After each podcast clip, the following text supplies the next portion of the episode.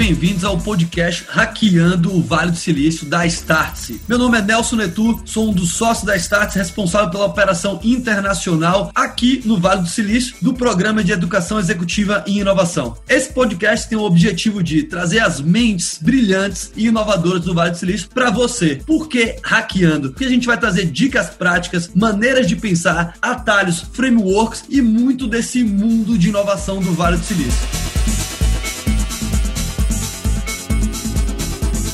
Olá, olá pessoal! Muito bom estar por aqui novamente com vocês. Está começando mais um episódio do Hackeando Vale do Silício. Dessa vez com Bruno Solis, outro grande amigo aqui do Vale, outro colaborador dos cursos e dos eventos da Starts.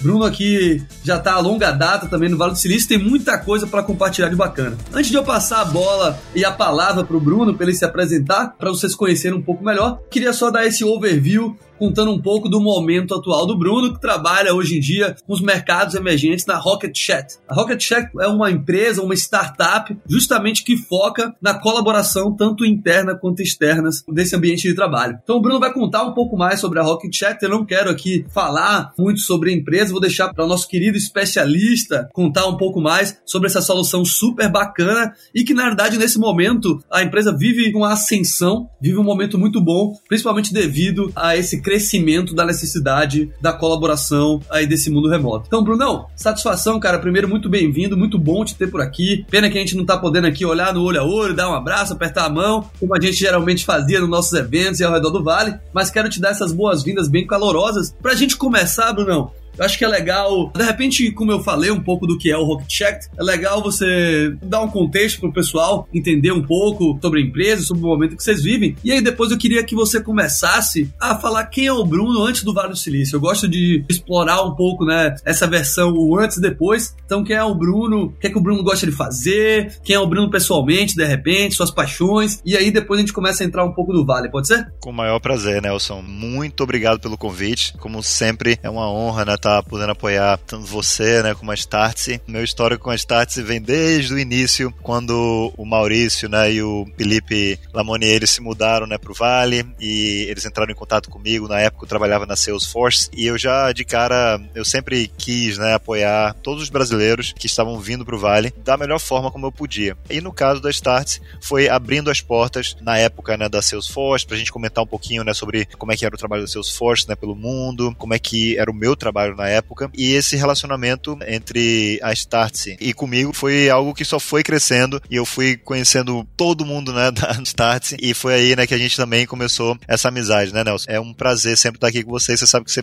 sempre pode contar comigo. É obrigado, cara, obrigado, meu amigo. Mais uma vez um dos pontos super interessantes, né, dessa etapa da minha vida é que eu quando me mudei, né, pro Vale do Silício, eu tive a oportunidade de trabalhar na Apple, na Salesforce, New Relic, uma startup chamada Kong, e hoje eu trabalho na Rocket Chat. E uma coisa que me deixa muito, mas muito orgulhoso é uma empresa brasileira. Uma das coisas assim, que me deixam mais felizes é que eu, estando morando fora do Brasil, estou podendo ajudar, trazer o crescimento para a Rocket Chat, uma empresa brasileira. Né? Eu morando fora, ajudando a Rocket Chat a expandir globalmente. E isso me deixa com orgulho assim incrível, sabe? E eu me acordo todo dia realmente com os olhos brilhando para criar novas estratégias, né? E conquistar novos clientes para a gente continuar crescendo. Porque nada melhor do que ver uma empresa brasileira a alcançar novos patamares globais. E a Rocket Chat, como você mencionou, Nelson, é uma empresa, é uma startup. Hoje a gente está com aproximadamente 60 funcionários, sendo que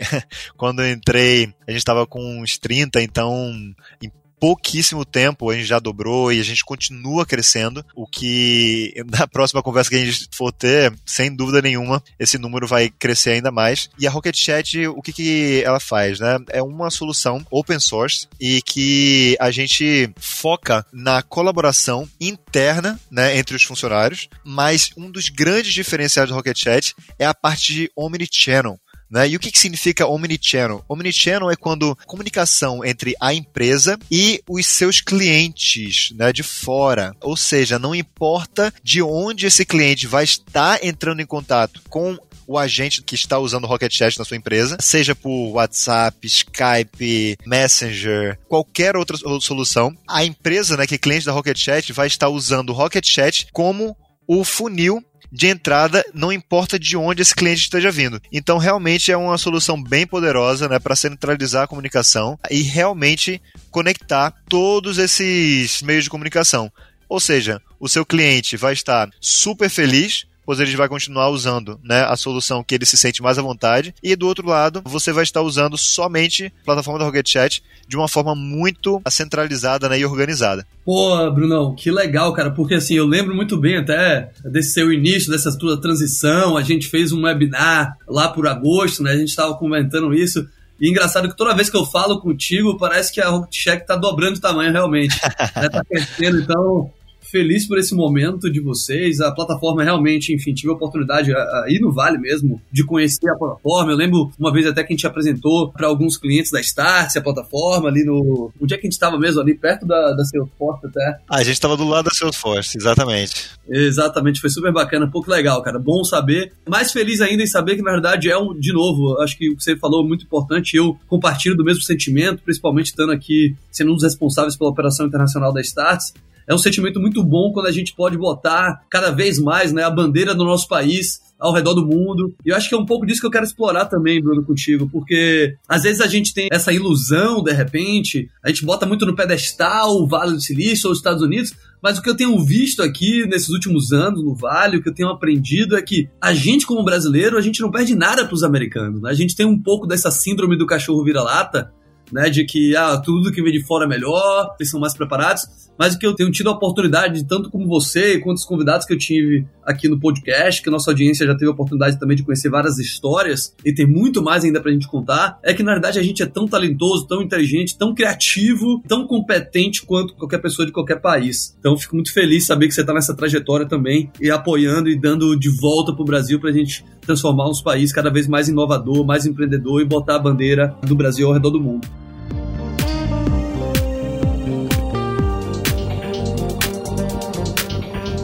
Falando um pouco do Vale, vamos aproveitar então, vamos cair, vamos mergulhar um pouco do Vale. Você teve uma história super bacana, né? Você passou por empresas super relevantes como Apple, Salesforce, mas também viveu nesse mundo de startup. A própria Kong que você comentou, eu lembro que a gente visitou a Kong também, com a Rocket Check atualmente. De repente, eu acho que uma boa maneira de a gente desmistificar o Vale é a diferença de trabalhar numa grande organização de tecnologia e numa startup. Óbvio que você teve vários aprendizados em ambos universos, mas se você quiser citar um pouco de momentos ou de aprendizados, tanto na Apple ou na Salesforce. Cara, Salesforce na Apple, essas grandes, eu aprendi dessa maneira, eu vi esse ambiente na, já no, no, mundo um pouco menor de startup. Traz um pouco desse, desses dois mundos pra gente, por favor. Sem dúvida nenhuma. Então, começando pela Apple, foi meu primeiro emprego nos Estados Unidos, foi a Apple Retail. Quando a gente tá falando de retail, tá falando das lojas, né? E tive a oportunidade de trabalhar durante 13 meses na loja principal da Apple da Costa Oeste. Não é a nova, né? Essa que tá em São Francisco, mas é uma que fechou para dar espaço a essa nova nova que fica na Union Square.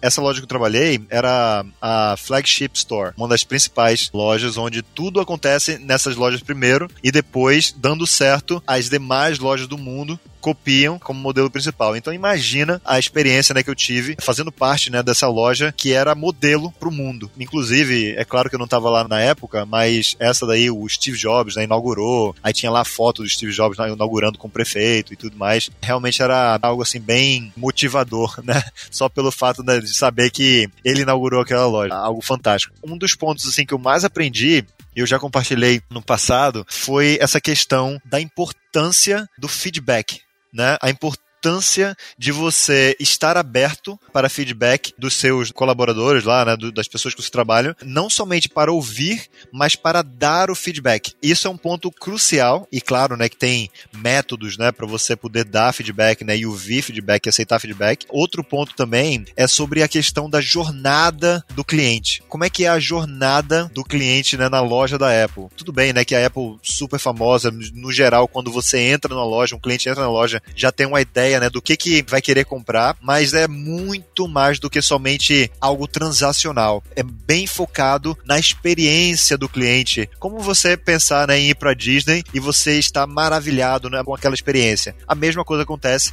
na loja da Apple. Você entra achando que você vai querer comprar um iPhone, mas aí você descobre que tem realmente um ecossistema gigantesco conectado. Aí você começa a ver o que você pode fazer com o MacBook Pro, o que você pode fazer com o iPad e que você pode virar um artista, você pode criar músicas, filmes, etc. E de repente você tá lá, né, tipo, encantado e você sai de lá com um sorriso, né, de orelha a orelha, querendo fazer assim por etapas. Sem dúvida, esse foi um dos grandes aprendizados que eu tive na Apple.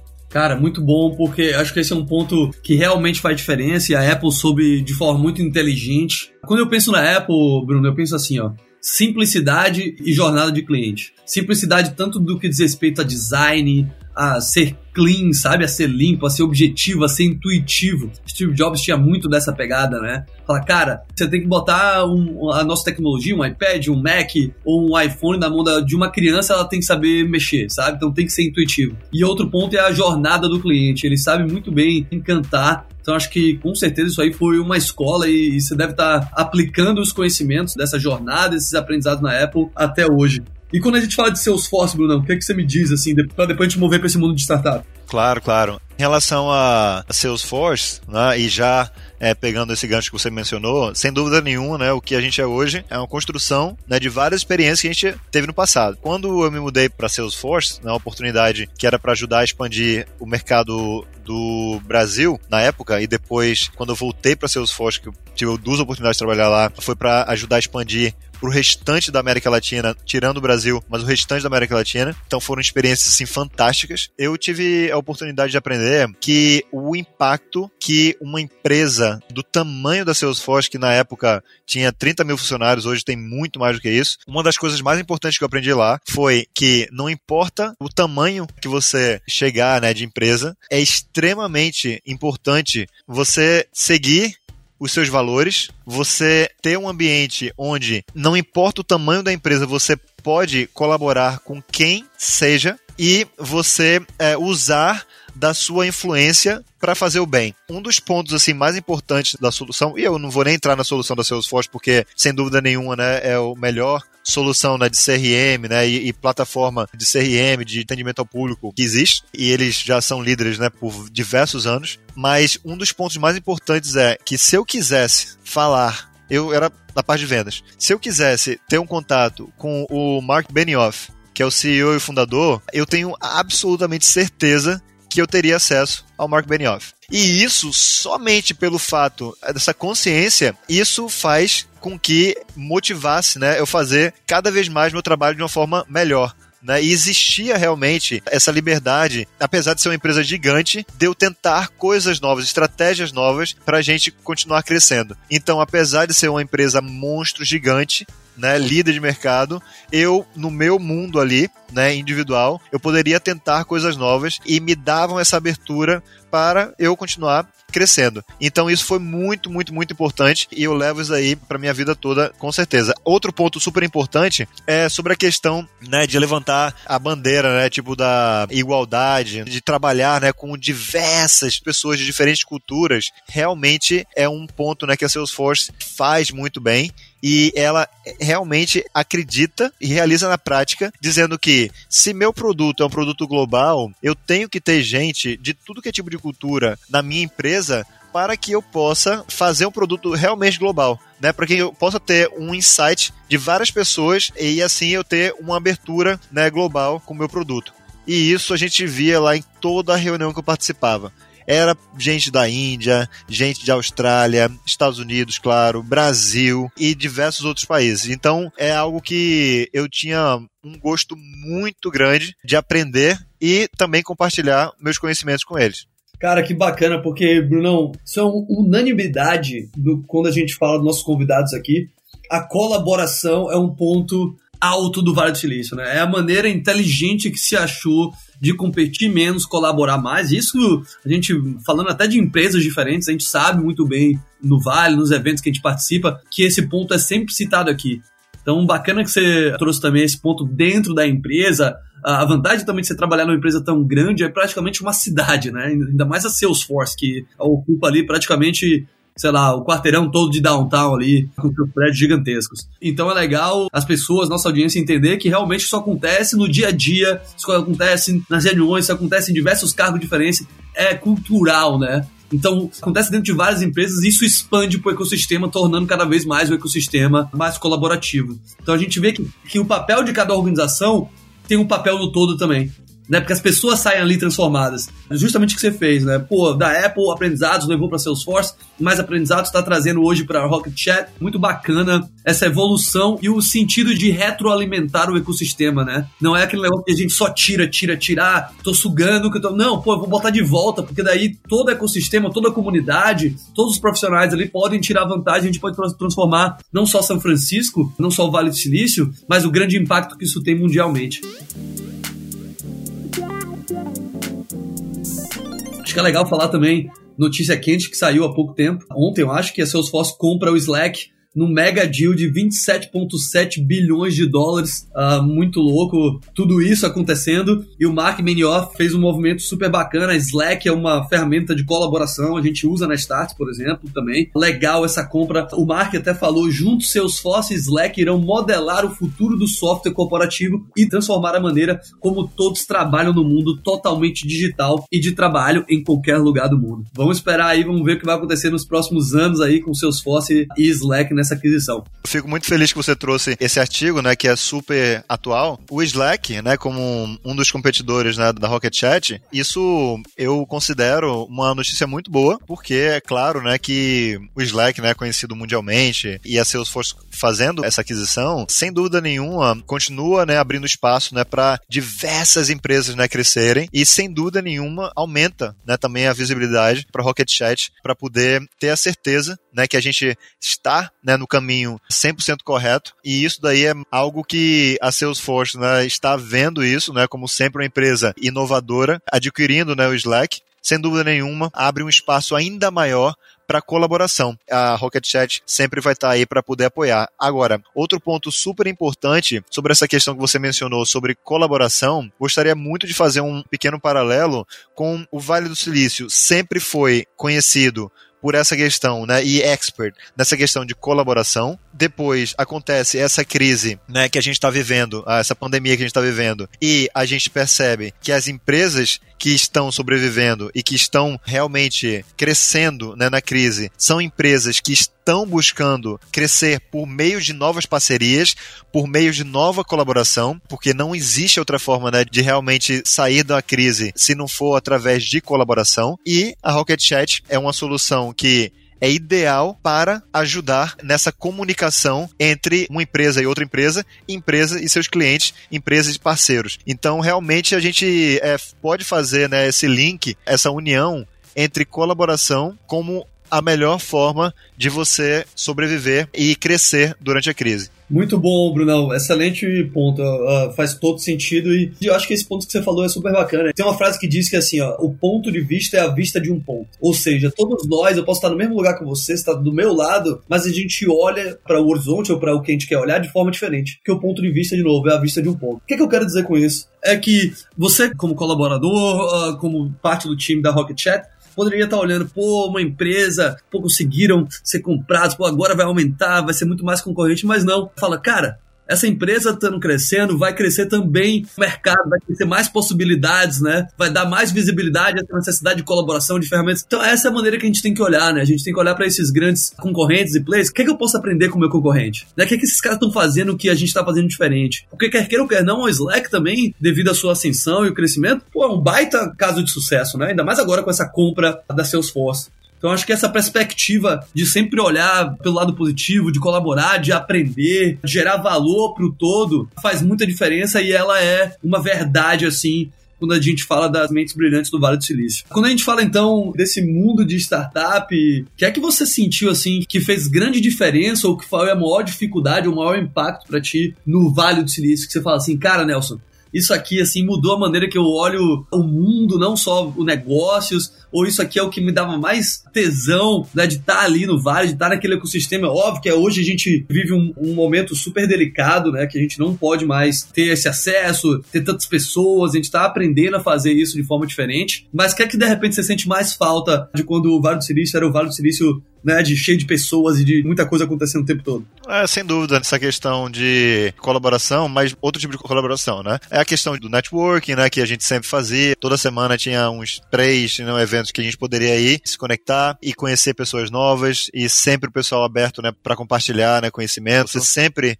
tem o potencial de apoiar e também de receber alguma coisa em troca de conhecimento. Sem dúvida nenhuma, o Vale né, ensina muito isso, porque é muita gente de vários lugares do mundo, que realmente está todo mundo ali para poder fazer algo novo, aprender com outras pessoas. E eu acho que, por exemplo, isso é algo que eu me lembro né, nas diversas missões internacionais né, que a gente fez uh, junto com a Startse. Eu sempre, sempre, sempre mencionava para as pessoas. Eu falava o seguinte: vocês estão vindo para cá, vocês sabem mais do que ninguém, que é muito difícil, né, fazer negócio, né, no Brasil, né, de crescer e tudo mais. E vocês estando aqui, né, sem dúvida nenhuma, é uma vitória muito grande. Como é que vocês vão poder maximizar essa vitória, né, fazer com que vocês levem daqui, né, no caso do Vale do Silício, algo que vocês podem realmente, uma semente que vocês podem plantar e continuar regando para poder crescer, e não ser somente uma experiência que vai acabar no Vale. Aí eu sempre dizia, colocar em prática, tipo, imediatamente o que aprendeu, para não ser somente uma experiência, né, de chegar, aprender, pô, que legal, e vai embora e voltar a fazer exatamente o que você estava fazendo antes da sua viagem. Então, eu sempre, sempre, sempre mencionava o seguinte, galera, cada dia que vocês tiverem cada reunião, vai fazendo suas anotações e no final do dia retroalimenta a sua equipe no Brasil e fala: pessoal, aprendi isso, isso, isso. Vamos fazer dessa forma? O que, vocês acham? E aí passar o conhecimento. Porque aqui no Vale tem esse negócio de passar conhecimento. E uma forma das pessoas expandirem né, esse conhecimento é sempre, sempre, sempre o que você aprendeu aqui, você compartilha imediatamente, porque senão esquece. Porque essa informação vai ser útil para alguém que não teve oportunidade de vir para o Vale. Essa questão de colaborar é fazer por onde compartilhar o que você aprende diariamente. Da mesma forma que a gente abria as portas do Vale, né, das empresas né, que a gente passou aqui, que eu passei por aqui, eu sempre sugiro né, para as pessoas fazerem o mesmo lá, abrirem as portas das suas empresas para a colaboração. Se não, se todo mundo se fechar, realmente não tem para onde o conhecimento fluir.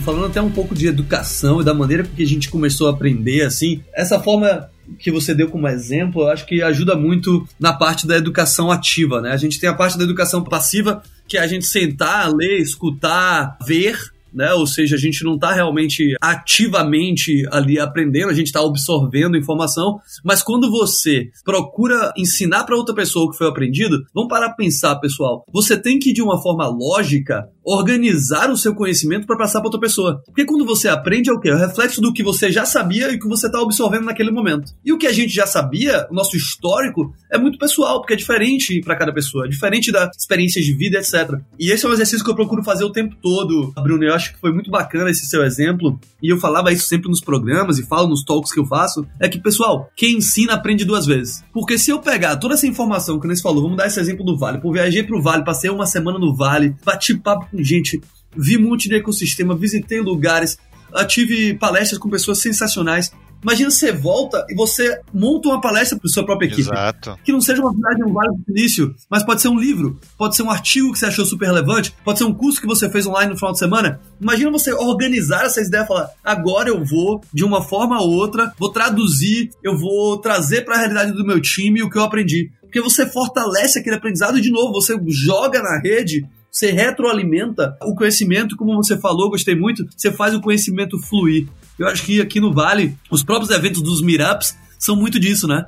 É trazer a realidade do dia a dia. Pô, como é que eu posso, na verdade, jogar isso para a própria comunidade para mais pessoas terem acesso essa informação. E o bacana é que quando isso acontece é meio que um ciclo vicioso que nunca acaba. Porque daí quando você joga isso, e a gente via muito isso nos eventos, né, nos meetups, por exemplo, que as pessoas de forma voluntária faziam para justamente trazer conhecimento, outras pessoas chegam, pô, mas eu tenho essa, esse ponto de vista. Aí quando você vê, você agrega tanto valor que todo mundo ganha. Tá? você não tem como perder nessa situação se você saísse do Vale do Silício e você, na verdade, tá até vivendo um momento agora, você se mudou um pouco, você saiu um pouco do Vale ali e foi pro Arizona, que a gente tava conversando aqui, conversa de bastidores. Mas vamos supor que essa viagem, Bruno, fosse pro Brasil. O que é que você botaria na mala que você, assim, ó, pô, esses conhecimentos ou o que eu faria agora no Brasil para transformar o Brasil um país ou uma região mais inovadora, mais colaborativa, seria isso, isso e isso. O que é que você botaria nessa mochila aí se você voltasse para o Brasil agora, por exemplo, e fosse um dos influenciadores para o ecossistema de inovação?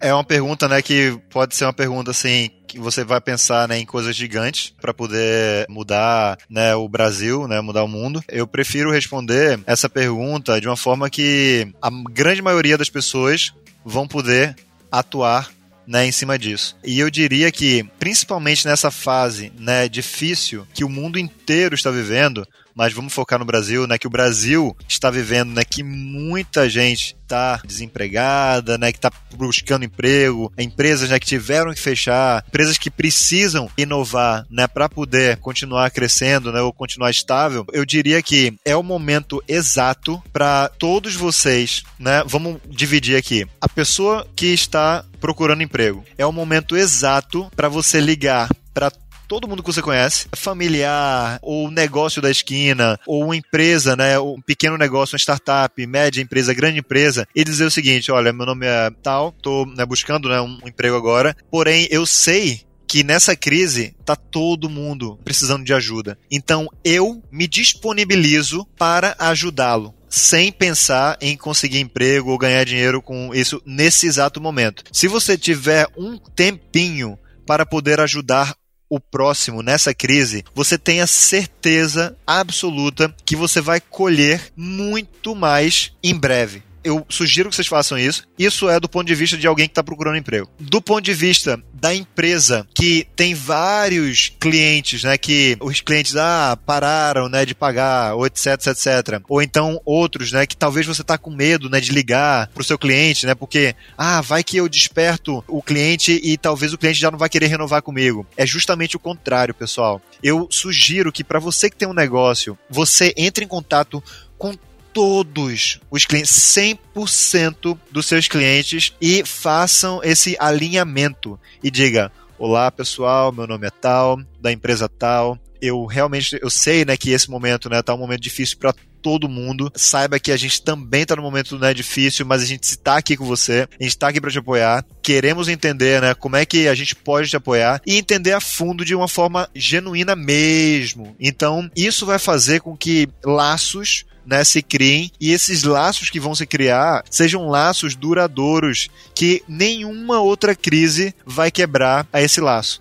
Então, eu sugiro que realmente nesse momento é a questão da colaboração. Você tem que dar o seu melhor nesse momento para poder criar esses laços que vão ser eternos. Nenhuma outra crise, nenhuma outra pandemia vai quebrar se você construir nesse momento agora. Cara, muito bom. São coisas que independem de espaço físico, né, Bruno? Independem... Ou sua condição, ou qualquer outra coisa, entendeu? Não precisa você fazer um investimento. É o investimento que você vai fazer, é o investimento seu, do seu tempo, do seu conhecimento, para fazer com que o outro cresça. E se a gente for traduzir isso, a Startse né, faz isso, né, bastante, né, com um monte de conteúdo gratuito. Eu e as pessoas né, que a gente estava lá no Vale, que abre as portas às empresas, também fazem isso, né? E isso faz né, de coração aberto e que no futuro, querendo ou não, isso vem de volta, de alguma forma, entendeu? Você faz o bem realmente para que o outro cresça e tenha certeza que isso daí vai voltar, né, para você, seja por meio de você se sentir realizado e seja no outro momento de você conseguir novos clientes através, né, de referências ou você conseguir o um emprego, né, tão desejado no momento de crise. Isso é certo. Quero aproveitar esse momento e justamente deixar esse, essa reflexão, né? Uma das coisas que eu aprendi muito, eu falei um pouco no podcast, que até eu, eu mesmo fui entrevistado nesse podcast, foi bacana. A gente fez um, uma troca no, no, penúltimo episódio. E o que eu falei tá muito correlacionado com o que você acabou de trazer. A melhor maneira para mim de crescer a minha rede de relacionamento é primeiro eu gerar valor para qualquer pessoa, para qualquer ecossistema. E não pensar que eu preciso gerar valor para ter algo em troca. Porque para pra pensar, né? eu fui fazer a engenharia reversa comigo mesmo. Eu tô mais predisposto a ajudar alguém que antes me ajudou, né, sem pedir algo em troca, do que o que já vem me pedindo algo. Então, eu tento fazer isso de uma maneira equilibrada para minha rede de relacionamentos ou para as pessoas que eu estou começando a me relacionar. Né, seja empresa, ecossistema de novo, ou profissionais, ou amigos. Ou seja, como é que eu posso, de repente, gerar valor para essa pessoa para que, não que fique uma dívida, que eu não acho que é, não é, né, essa mentalidade. Às vezes a gente pensa, ah, você está fazendo então a gente pensa, ah, vou fazer porque daí, pô, esse cara fica me devendo. Pelo contrário. Cara, como é que eu posso transformar a pessoas, ambientes, ecossistemas, organizações, gerar valor pelo que eu sei, para transformar aquele negócio melhor, porque aquilo vai transformar a minha vida, vai transformar a vida dos outros de uma forma melhor, né? Então acho que quando a gente pensa no relacionamento de que para construção forte de relacionamento, de network, de rede de relacionamentos, para mim a premissa principal é, cara, como é que eu gero valor para os outros? Porque isso vai voltar de alguma maneira, né? Eu gerando valor para os outros, gera valor para o todo. Pô, se gera valor para o todo, gera valor para mim como indivíduo. Essas foram grandes lições para mim que eu acho que está super conectado com o que você falou. No último episódio, Brunão, e eu queria fechar o nosso episódio dessa maneira, eu tava questionando pro Felipe Lamounier, que foi a pessoa que eu entrevistei, alguns mitos e verdades do Vale do Silício. Tem alguma coisa que vem na sua cabeça? Quero fazer de uma forma diferente, porque com o Lamounier eu dei um exemplo e perguntei se era mito ou verdade. Mas eu queria de repente que você trouxesse alguma a se vir na sua cabeça que, pô, isso aqui é mito, ou isso aqui é verdade, ou isso aqui as pessoas pensam que é mito do Vale do Silício, mas na realidade é uma verdade. Tem alguma coisa que vem na sua cabeça assim? Que antes de você chegar aqui e chegar no Vale, para você era um mito, aí você descobriu, pô, isso aqui era mito, na real quando eu cheguei aqui não tem nada a ver, ou não, pô, isso aqui é uma verdade absoluta. Tem alguma coisa que vem na sua cabeça? Primeiro, de uma forma engraçada, que eu achava que quando eu morava lá era mais quente. e não é não, tá? Tipo, a maioria do ano é friozinho, né?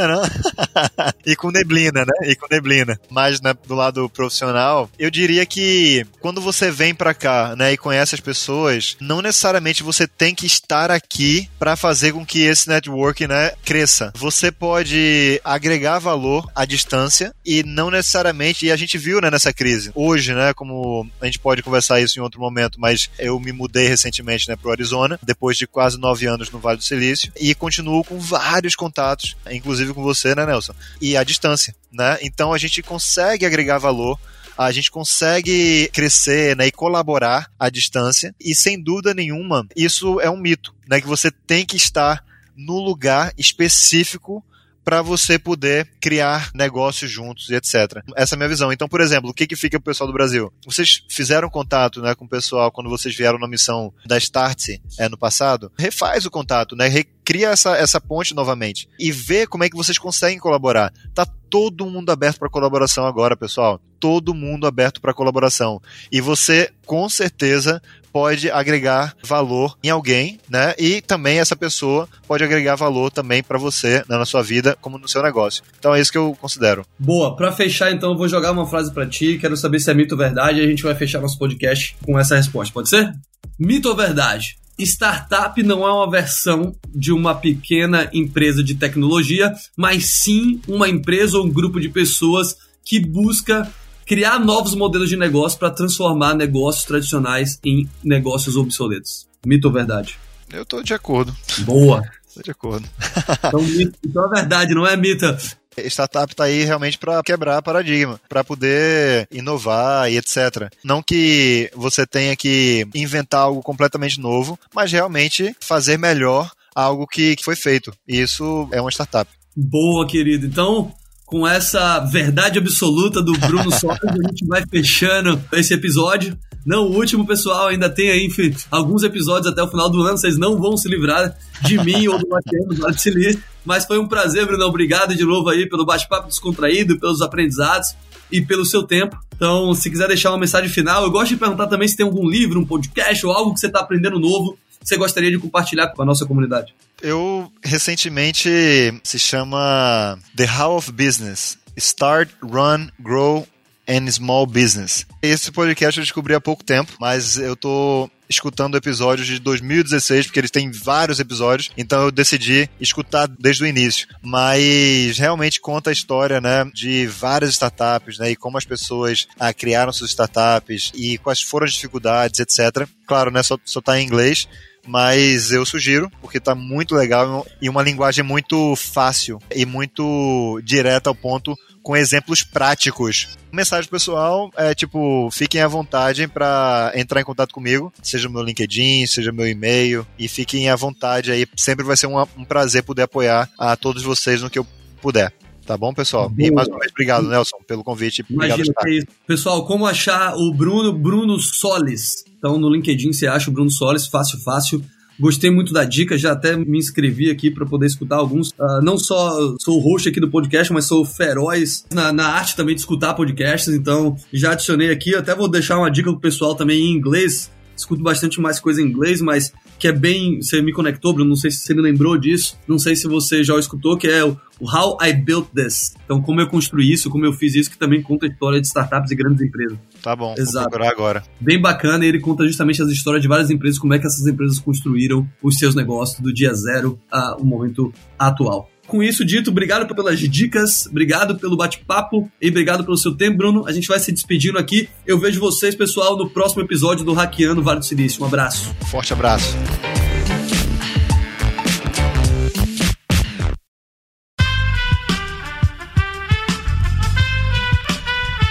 Esse podcast foi editado por Aerolitos Edição Inteligente.